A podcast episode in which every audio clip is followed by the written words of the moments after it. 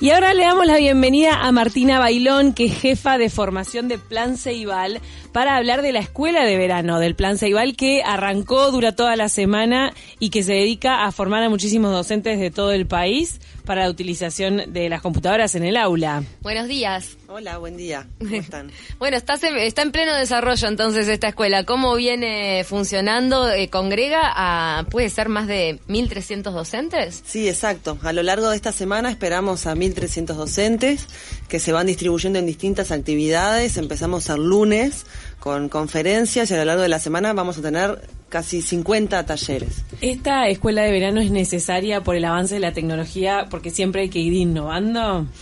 Sí, te diría que sí, y al mismo tiempo este, también ha ido cambiando la, la dinámica de, de, formación y de actualización de los docentes.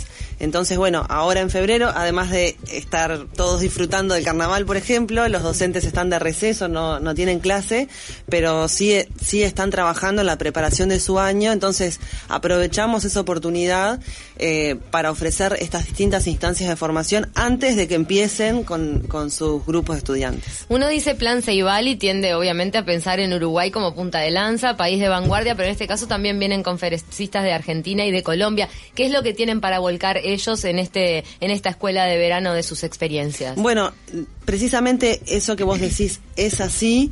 Eh, recibimos de Argentina a dos expertas, una en temas más vinculados a ciudadanía, eh, a, los abordajes desde, el, desde, digamos, desde el periodismo y el derecho sobre los movimientos que van teniendo las redes sociales, eh, los algoritmos, cómo esto se mete en nuestra vida y desde ahí fue su conferencia. Lo complejo es cómo abordamos esto en el aula y ahí es donde quizás está la novedad de Uruguay. Hay un, una estrategia muy fuerte de trabajo en la educación y recibimos también a Silvana Corso, especialista en temas de inclusión educativa, en lo que estamos trabajando mucho. Por otro lado... ¿De, qué poblaciones, por ejemplo? Eh, ¿Cómo? ¿Inclusión en qué sentido? Inclusión, bueno, Silvana este, ella este, trabaja sobre la transformación de las instituciones educativas, no pensar en la inclusión educativa, sino en, en escuelas y liceos inclusivos. Uh -huh. Y inclusivos en un sentido amplio, porque rápidamente pensamos en discapacidad, pero en muchos casos las situaciones de, de exclusión tienen que ver con origen, este, con, con situaciones de migración, con orígenes de pobreza, con diversidades culturales que muchas veces se terminan manifestando en, de, de, de pronto un malestar o una dificultad de eh, ya no pensamos en integración de esas personas, sino en que las propuestas realmente sean accesibles para todos. Y claro. Y los maestros este, vuelcan estas inquietudes con respecto a la ola migratoria, con respecto a alumnos de Centroamérica que están llegando y esa dificultad de poder abordar la educación con ellos. ¿Es algo que está hablado en estos talleres? Bueno, yo te diría que, que las situaciones de migración nos han obligado a repensar este, sobre aquello que nosotros pensábamos que, que éramos un país incluido, uh -huh. eh, solidario, anfitrión. abierto, anfitrión. eh, y muchas veces nos hemos encontrado que incluso dentro de nuestro país no lo éramos tanto o de alguna manera cuando y lo digo también como docente cuando entro al aula espero encontrar un grupo bastante homogéneo de alumnos si no mm. se me va a complicar la situación de educación y si además le sumo tecnología y si además le sumo propuestas innovadoras bueno se complica la, la situación de, de, aula entonces en general los, los docentes eh, están muy muy predispuestos y tienen mucha necesidad de distintas propuestas que les sirvan para abordar estas, estas situaciones en el aula. Muy interesante lo que planteaste que vino a, a presentar la Argentina con mm. respecto a las redes sociales, porque es como una, un fenómeno que irrumpió y que puede ser visto más desde el lado del desafío, ¿no? De cómo abordás esto, que parece en muchos sentidos una amenaza. Eh, ¿en, qué, ¿En qué puso hincapié ella para tratarlo desde el aula? Bueno, ahí precisamente yo diría que fue una pelota que dejó picando porque quedó bastante incomodidad y en parte es eso lo que buscamos, porque cuando uno se siente incómodo, como, ¿y ahora yo qué hago? Lo que viene a continuación es, bueno, trabajemos, vayamos a, este, a contraturno de la conferencia, tuvimos un taller junto con AGESIC, eh, nada es neutro, se llama, se llama el taller, precisamente lo que Natalia dejó planteado es necesitamos abordajes colectivos, o sea, no, esto no se resuelve y no se aborda individualmente, eh, ya sea un docente o un estudiante o una madre, padre, y al mismo tiempo tenemos derechos como usuarios de saber qué es lo que hay detrás de algoritmos, qué es lo que hay detrás de decisiones que tercerizamos a veces en, en sistemas que podemos ver como neutros. Cuando busco en Google, la primera búsqueda que, el primer resultado que me arroja es el válido y es al que voy y no reviso el resto, por ejemplo. Mm, Eh, o no me doy cuenta que me está presentando un mundo que yo mismo estoy llamando con mis propias opciones y gustos. Exactamente, exactamente. Entonces, este, bueno, todo, todo lo que se ha desplegado en cuanto a,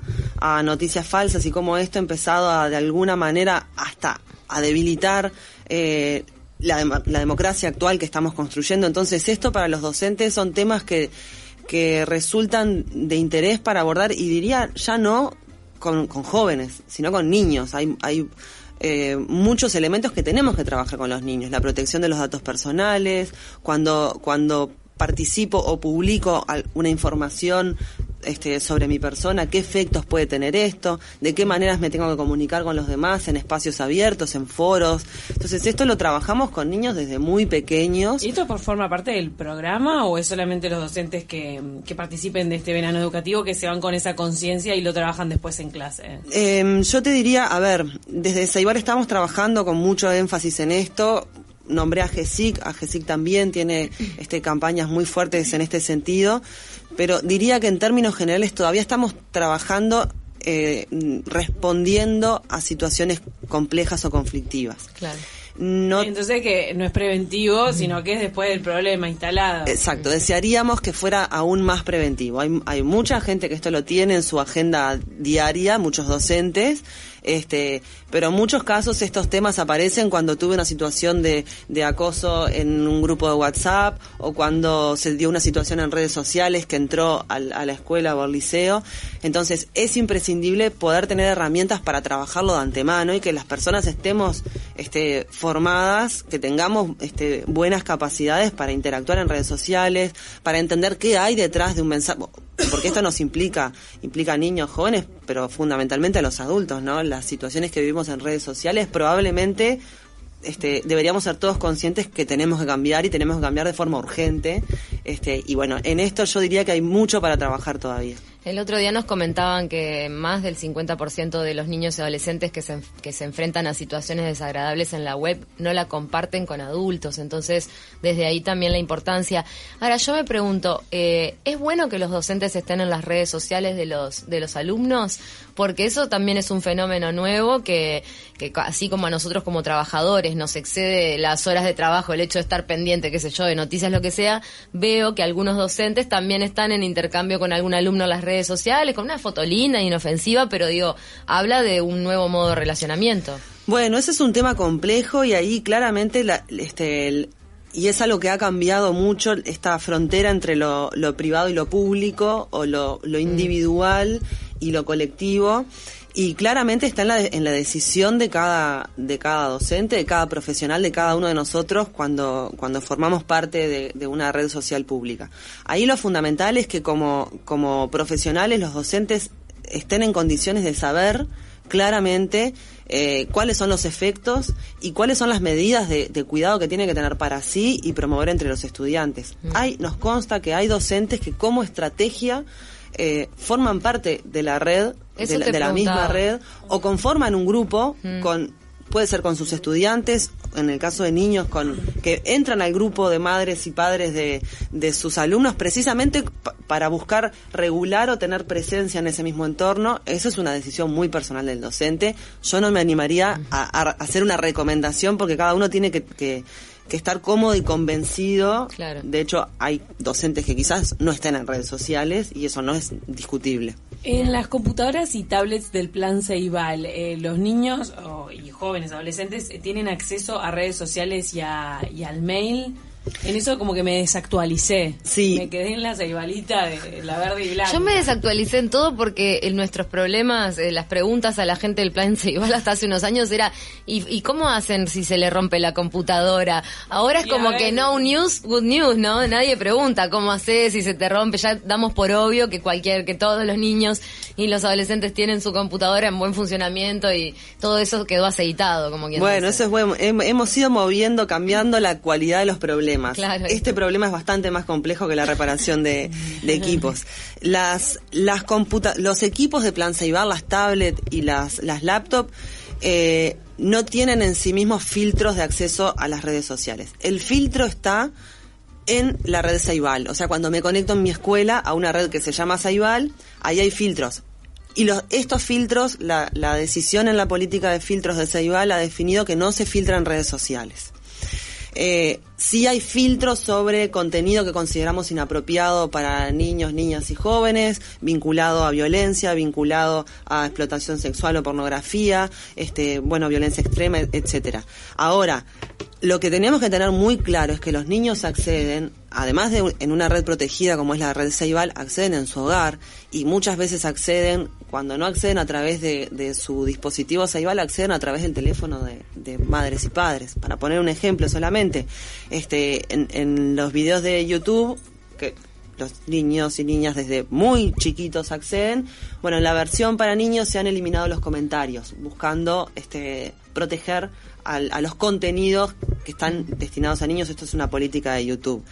Eh, los niños no solamente acceden a, a, YouTube en su dispositivo que le da la escuela. Entonces acá lo fundamental es que los adultos tenemos que estar presentes junto al niño cuando está con un dispositivo. Así como no lo dejamos solo y, y, sin herramientas en la calle, tampoco debemos dejarlos solos cuando están con su dispositivo. Esto es algo que se tiene que trabajar la prohibición no sirve. Es estar en la calle mentalmente, o sea, quizá no haya tanta tanto riesgo en lo físico, pero la mente está indagando lugares conocidos igual. Sí, y te diría que trabajando con, recuerdo una instancia de trabajo con jóvenes el año pasado, ellos este, se quejaban y protestaban que mis padres no me dejan salir a la calle porque dicen que es insegura, entonces me tengo que quedar, por ejemplo, en el verano, ¿no? Que este, me tengo que quedar en casa todo el día, porque no me dejan salir porque la calle es insegura. Bueno, nos quedamos en casa haciendo que tienen que tener herramientas y ahí los adultos, los docentes y las familias tenemos que estar muy presentes.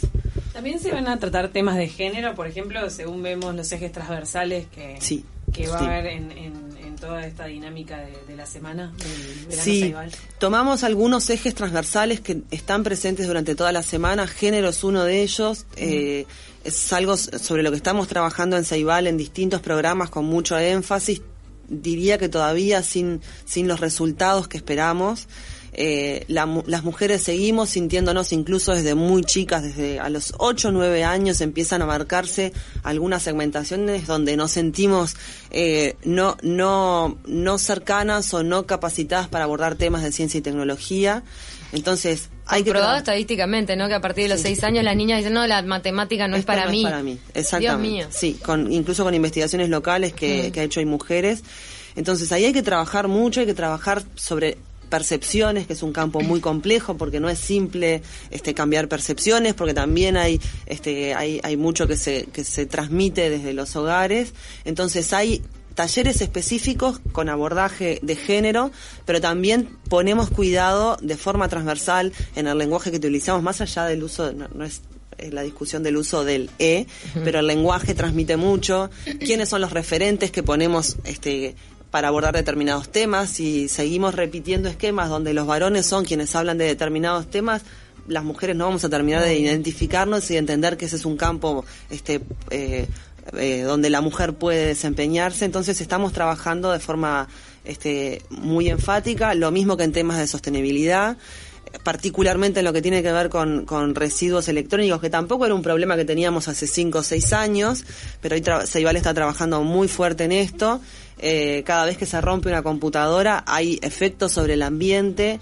Ceibal se hace cargo de, de la disposición final de todos los residuos de, de las computadoras, pero tenemos que poder trabajar eh, con, con, los usuarios en, en, en la perspectiva de reducción de, de, residuos. Además que Ceibal lo pueda, o sea, haya coordinado formas de, depositar esos residuos, no quiere decir que a nivel individual nosotros el día de mañana y esos niños no se tengan que encargar de que su monitor no tienen dónde tirarlo y hay que hay que prever esos esas vías, ¿no? Totalmente. Ahí lo ahí lo que hacemos en esto que vos decías, este que, de alguna manera Ceibal es, es punta de lanza, nosotros tomamos esto como una oportunidad y, y, lo, lo, implementamos para distintos temas. En esto que tiene que ver con, con lo medioambiental, no lo trabajamos solo nosotros, estamos trabajando con el programa PAGE, estamos trabajando con el MIEM, entonces buscamos siempre alianzas con otros interlocutores. Bueno, en cuanto a género, hemos trabajado con InMujeres, con, este, con ANEP también, eh, para poder tejer lazos entre estos temas, porque si no lo que después sucede es que es el maestro en la clase el que tiene que decir, bueno, ¿y cómo mezclo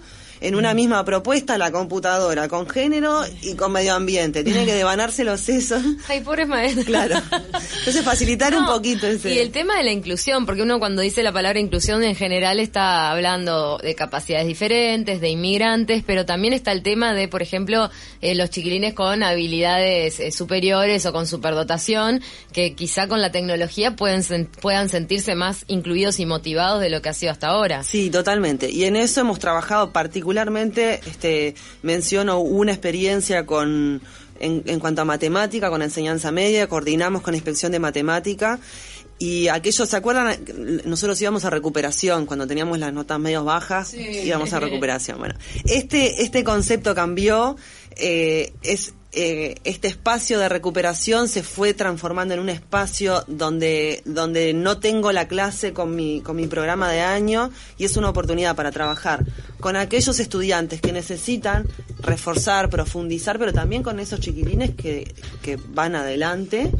Se reaburren. Y que tienen problemas en el aula, porque se aburren, porque no tienen propuestas motivadoras, entonces ahí hay, muchísimo para trabajar y ese fue un buen, buen ejemplo y ahí la tecnología jugó un rol bien importante, porque de nuevo, llevar una propuesta diversificada para 30 particularidades en el aula es muy difícil. Ahora, si tengo una plataforma y la plataforma es adaptativa y puedo rápidamente apoyarme en esa plataforma. ponerle el ejercicio nivel 1 a algunos, el ejercicio nivel 5 a otros en, una misma temática de repente. ¿Eso está pasando hoy por hoy en las cuatro paredes del aula? Eso está pasando hoy, está pasando con tecnología, probablemente esté pasando también sin tecnología, pero este en lo que nos toca a nosotros sí está pasando.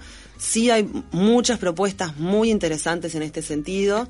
Quizás lo que nos falta, o en lo que, y en eso hay mucha, mucha conciencia y mucho trabajo, es en poder transferir esas experiencias. Y de hecho en esta escuela de verano hay varios talleres que los dictan docentes, maestros. Hay que llamar a las escuelas rurales, a las maestras rurales a que vengan a decir cómo tener uno de primero, uno de tercero, uno de quinto y otro. Totalmente. Yo este, en, cómo, hacían ella. En analógico está la experiencia en nuestro país. Lo que pasa que todo eso hoy por hoy hay que digitalizarlo y masificarlo en un punto, ¿no? Sí, sí, sí. Sí, en el, el multigrado es una experiencia bien interesante. Me consta que de educación rural se ha trabajado mucho en eso. Lo mismo que pasa que ha pasado con inicial. Los maestros de inicial tenían históricamente tenían abordajes que hoy han, han permeado a primaria. Y hubo un aprendizaje de los docentes de primaria de, de las metodologías y propuestas de inicial y eso está bueno. Y además cuando tenemos y lo digo como docente, cuando como docentes aprendemos de pares, eso es mucho más potente, este, por muchos motivos, o sea que ahí hay, hay muchísimo para, para explotar.